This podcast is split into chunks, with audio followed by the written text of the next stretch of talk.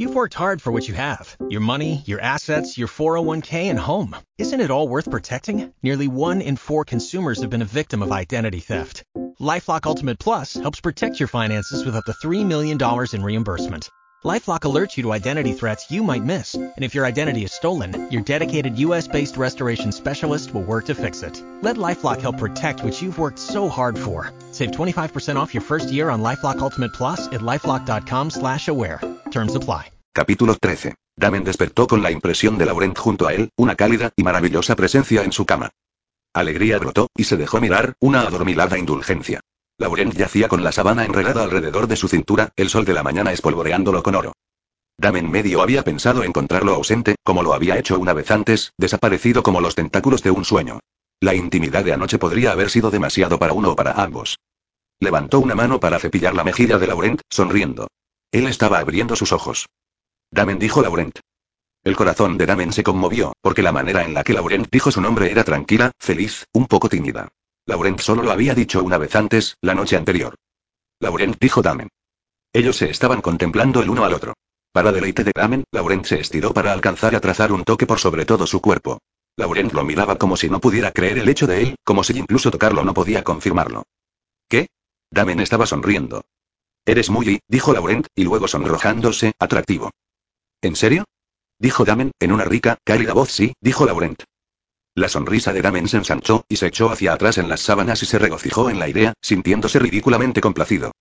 Bueno, admitió Damen, volviendo su cabeza de vuelta a Laurent eventualmente, tú también lo eres. Laurent dejó caer su cabeza ligeramente, al borde de una carcajada. Dijo, con absurdo cariño. La mayoría de las personas me lo dicen inmediatamente. ¿Era la primera vez que él había dicho eso? Damen miró a Laurent, quien ahora estaba mitad tendido sobre su costado, su cabello rubio un poco desordenado, sus ojos llenos de coqueta luz. Dulce y simple en la mañana, la belleza de Laurent era vertiginosa. Podría haberlo hecho, dijo Damen, si hubiese tenido la oportunidad de cortejarte apropiadamente. Si hubiera venido en estado a tu padre. Si hubiese habido una oportunidad para que nuestros países fueran amigos, sintió el estado de ánimo cambiar, pensando en el pasado. Laurent no parecía darse cuenta. Gracias, sé exactamente cómo habría sido. Tú y Auguste se habrían palmeado el uno al otro en la espalda y mirado competiciones, y yo me habría arrastrado alrededor tirando de tu manga, tratando de obtener un vistazo de costado. Damen se retuvo muy calmado. Esta manera fácil de hablar de Auguste era nueva, y él no quería perturbarla.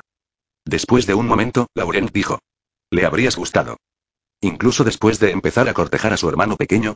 Dijo Damen, con cuidado. Miro a Laurent detenerse, de la manera en que lo hacía cuando era tomado por sorpresa, y luego alzó sus ojos para encontrarse con los de Damen. Si dijo Laurent suavemente, sus mejillas enrojecieron ligeramente. El beso sucedió porque no pudieron evitarlo, y fue tan dulce y tan correcto que Damen sintió un tipo de dolor. Él se retiró, las realidades del mundo exterior parecían presionarlo. Yo y no podía decirlo. No. Escúchame, sintió la mano de Laurent firme sobre la parte posterior de su cuello, no voy a dejar que mi tío te haga daño. La mirada azul de Laurent era calma y estable, como si él hubiera hecho una decisión y quería que Damen lo supiera. Eso es lo que vine a decir aquí la noche anterior. Voy a encargarme de eso. Prométeme, Damen se escuchó decir prométeme que no lo dejaremos. Lo prometo. Laurent lo dijo seriamente, su voz honesta. Sin jugar ningún juego, solo la verdad. Damen asintió, su agarre en Laurent ajustándose. Esta vez el beso tenía un eco de la desesperación de la noche anterior, una necesidad de bloquear al mundo exterior y quedarse por un momento más largo en esta capa protectora, los brazos de Laurent serpenteando alrededor de su cuello. Damen rodó sobre él, cuerpo encajando contra cuerpo. La sabana se deslizó lejos de ellos.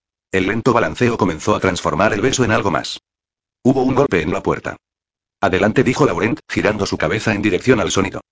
Damen dijo. Laurent sorprendido y en completa exposición como la puerta se balanceó abierta. Payas entró. Laurent le dio la bienvenida sin vergüenza en absoluto. ¿Sí? La voz de Laurent era directa. La boca de Payas se abrió. Damen vio lo que Payas vio. Laurent como algún sueño de un recientemente jodido virgen, a él mismo inequívocamente sobre él, totalmente excitado. Se ruborizó por todas partes. En Dios, él podía coquetear con un amante mientras un esclavo doméstico atendía alguna tarea en el cuarto, pero solo porque un esclavo estaba muy por debajo de él en estatus como para no tener importancia. La idea de un soldado viéndolo hacerle el amor a Laurent estaba abriendo su mente. Laurent nunca siquiera había tomado a un reconocido amante antes, por no hablar de Ipayas forzó sus ojos al suelo. Mis disculpas, excelencia. Vine a buscar sus órdenes para la mañana. Estamos ocupados, actualmente. Ten a un sirviente preparando los baños y trayéndonos comida a media mañana. Laurent habló como un administrador levantando la vista desde su escritorio. Sí, excelencia. Payas se volvió a ciegas, y se dirigió a la puerta. ¿Qué es? Laurent miró a Damen, quien se había separado de sí mismo, y estaba sentado con la sabana tirando hasta donde la había agarrado para cubrirse. Y luego con el deleite del floreciente descubrimiento, ¿eres tímido? En Aquielos nosotros no lo hacemos y dijo Damen, enfrente de otras personas. Ni siquiera el rey. Especialmente no el rey, dijo Damen, para quien el rey seguía refiriéndose en parte a su padre. Pero como sabe la corte si el matrimonio real ha sido consumado? El rey sabe si no ha sido consumado. Dijo Damen horrorizado. Laurent lo miró fijamente. Damen estuvo sorprendido cuando Laurent dejó caer su cabeza, y más sorprendido aún cuando los hombros de Laurent comenzaron a temblar. Alrededor de la carcajada emergió. Tú luchaste con él sin ninguna ropa puesta. Esos son deportes, dijo Damen. Cruzó sus brazos, pensando que los vertianos carecían de algún sentido de dignidad, incluso mientras Laurent sentándose y presionando un encantador beso en sus labios lo había apaciguado un poco. Más tarde el rey de Veré realmente consuma su matrimonio en frente de la corte, no enfrente de la corte, dijo Laurent, como si eso fuese tremendamente ridículo, enfrente del concejal. Guión está en el concejal. Dijo Damen. Luego, se colocaron junto al otro, y Damen se encontró trazando la cicatriz en el hombro de Laurent, el único lugar de su cuerpo que estaba dañado, como Damen conocía ahora íntimamente. Lamento que Gobart esté muerto. Sé que estabas tratando de mantenerlo con vida. Pensé que él sabía algo que podría usar en contra de mi tío. No tiene importancia. Lo detendremos de otra manera. Nunca me contaste lo que sucedió. No fue nada. Hubo una lucha con cuchillos. Me liberé, y Guion y yo vinimos para un acuerdo. Damen lo contempló. ¿Qué? Nicandros nunca lo creerá, dijo Damen. No veo por qué no. Fuiste tomado como prisionero, tú sin ayuda de nadie escapaste de las celdas en Fortaine, y de alguna manera conseguiste que Guion cambiase de lado en el camino. Bueno, dijo Laurent, no todo el mundo es tan malo escapando como tú lo eres. Damen dejó salir un respiro, y se encontró riendo, como nunca había podido creer lo posible, considerando lo que lo esperaba afuera. Recordó a Laurent en las montañas luchando a su lado, apuntalando su costado herido. Cuando perdiste a tu hermano, ¿había alguien allí para consolarte? Sí dijo Laurent en cierto sentido. Entonces me alegro, dijo Damen, me alegro de que no estuviese solo. Laurent se empujó lejos, arriba en una posición sentada, y por un momento se sentó, sin hablar. Presionó sus palmas en las cuencas de sus ojos. ¿Qué es? No es nada, dijo Laurent. Damen, sentado junto a él, sintió al mundo exterior entrometer su presencia otra vez. Deberíamos y lo haremos. Laurent se volvió hacia él, deslizando dedos dentro de su cabello, pero primero, tenemos la mañana. Después, ellos hablaron. Sirvientes trajeron un desayuno de frutas, queso suave, miel y panes sobre fuentes redondas, y se sentaron en la mesa en una de las habitaciones abiertas en el dormitorio. Damen tomó el asiento más cercano a la pared, adhiriendo el broche de oro que había recuperado del algodón a su hombro. Laurent se sentó en una pose relajada, en solo pantalones y una camisa suelta, su cuello y mangas todavía abiertos. Laurent estaba hablando. Tranquilamente, seriamente, Laurent resumió el estado de juego como él lo veía, describiendo sus planes y sus contingencias. Damen se dio cuenta de que Laurent lo estaba dejando entrar a una parte de sí mismo que nunca había compartido antes, y se encontró atraído a las complejidades políticas, incluso mientras la experiencia se sintió nueva, y un poco reveladora. Laurent nunca abrió sus pensamientos así, sino que siempre mantuvo sus planificaciones intensamente privadas, haciendo sus decisiones solo. Cuando los sirvientes entraron para limpiar los platos de la mesa, Laurent los vio ir y venir y luego miró a Damen. Había una pregunta no formulada en sus palabras. ¿No estás manteniendo esclavos en tu hogar? No puedo imaginar por qué dijo Damen. Si has olvidado qué hacer con un esclavo, puedo decirte, dijo Laurent. Odias la idea de la esclavitud. Eso revuelve tu estómago, Damen lo dijo, una plana declaración de verdad.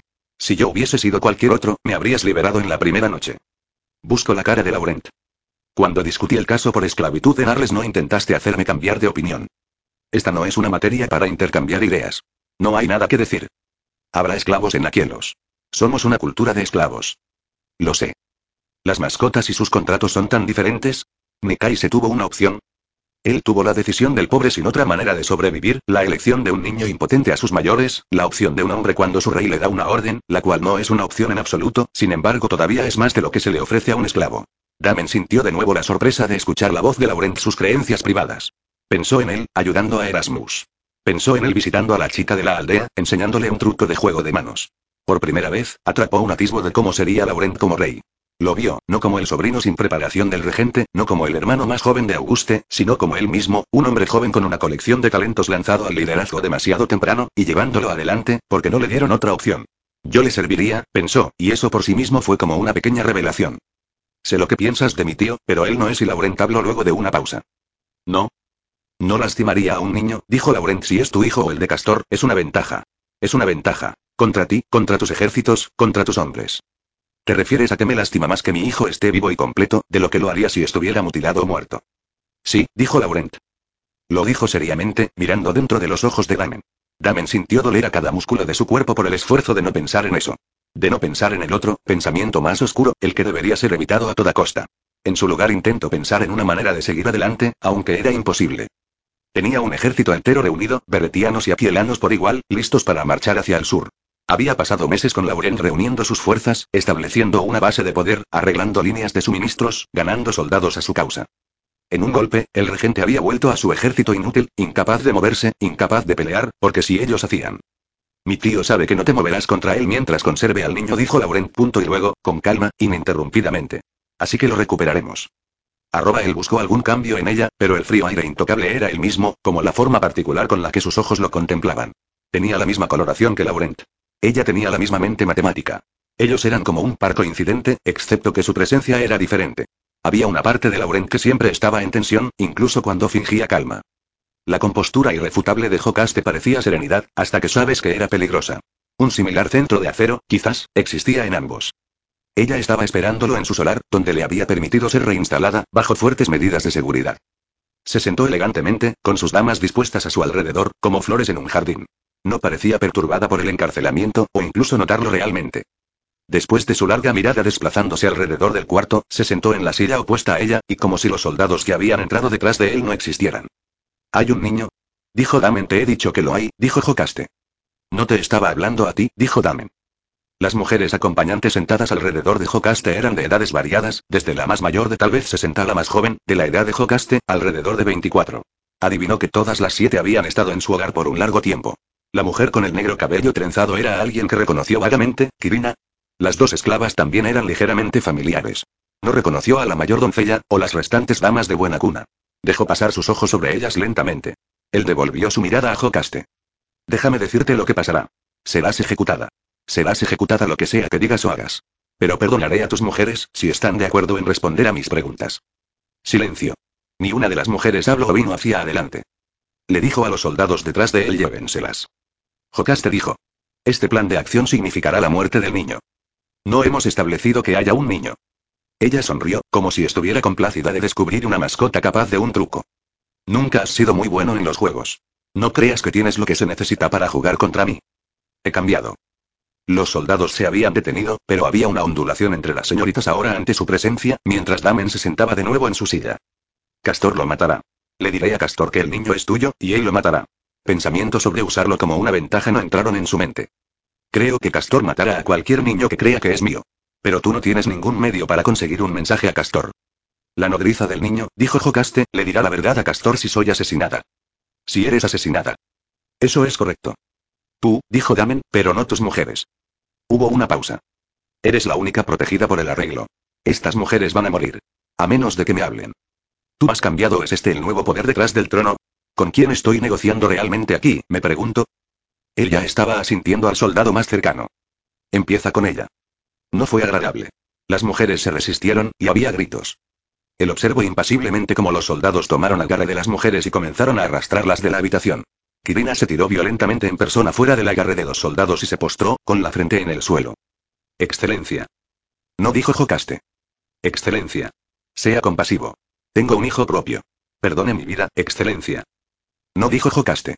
Él no matará a un cuarto lleno de mujeres por lealtad a su amante, Kirina. Perdone mi vida, juro, que le contaré todo lo que sé. No dijo Jocaste. Dime, dijo Damen. Kirina habló sin levantar su cabeza desde su postración. Su largo cabello, el cual había escapado de sus ataduras durante el forcejeo, se extendía sobre el suelo. Hay un niño. Él fue tomado en Dios. Es suficiente, dijo Jocaste. Ninguno de nosotros sabe si el niño es suyo. Ella dice que lo es. Es suficiente, Kirina dijo Jocaste. Hay más, dijo Damen. Excelencia, dijo Kirina, mientras Jocaste dijo. No. Mi señora no confía en el regente de Veré para proteger sus intereses. En caso de que no haya otra manera de salvar su vida, la nodriza podía ser instruida para traerle al niño en intercambiarlo por la libertad de Jocaste. Damen se echó hacia atrás en su silla, y alzó sus cejas suavemente a Jocaste. Las manos de Jocaste eran un puño en sus faldas, pero habló en una voz calmada. ¿Piensas que has volteado mis planes? No hay manera de eludir mis condiciones. La nodriza no dejará a Ios. Si vas a realizar el intercambio, necesitarás llevarme allí e intercambiarme personalmente. Damen miró a Kirina, quien levantó su cabeza y asintió. Jocaste, pensó él, creía que era imposible para él viajar a Ios, y que no había lugar donde fuera seguro intentar un intercambio. Pero había un lugar donde dos enemigos podían reunirse sin miedo a una emboscada. Un antiguo lugar ceremonial, el cual retenía estrictas leyes, donde, desde los viejos tiempos, los Kiroi podían congregarse en condiciones de seguridad, protegidos por la permanente regla de paz, y la orden de soldados que la imponían. Los reyes viajaban allí para ser coronados, los nobles para resolver disputas. Su estructura era sagrada, y permitía negociar sin el cosquilleo de las lanzas y derramamiento de sangre de los primeros, belicosos días de Aquielos. Tenía una cualidad predestinada que lo atraía. Haremos el intercambio en un lugar donde ningún hombre pueda traer un ejército, o desenvainar una espada, en el dolor de la muerte. Damen dijo, haremos el intercambio en el Kingsmead 1. Había mucho que hacer después de eso. Kirina fue llevada a una antecámara para organizar la comunicación con la nodriza. Las mujeres fueron escoltadas fuera. Y luego, él y Jocaste estuvieron solos. Dale mis felicitaciones al príncipe de Veré, dijo ella. Pero eres un tonto si confías en él. Él tiene sus propios planes. Nunca ha pretendido otra cosa, dijo Damen. La miro, sola en el sillón bajo. No pudo detener el recordar el día que se conocieron. Ella había sido presentada a su padre, hija de un noble menor de Agina, y él no había sido capaz de mirar a otro lado. Fueron tres meses de cortejo antes de que estuviera en sus brazos. Escogiste a un hombre que estaba empeñado en la destrucción de su propio país. Escogiste a mi hermano y mira dónde te dejó. No tienes ninguna posición, ningún amigo. Incluso tu propio hombre te ha dado la espalda. ¿No piensas que es una pena que las cosas tengan que terminar de esta manera entre nosotros? Sí, dijo ella. Castor debería haberte matado. 1 Kingsmead. Encuentro de Reyes.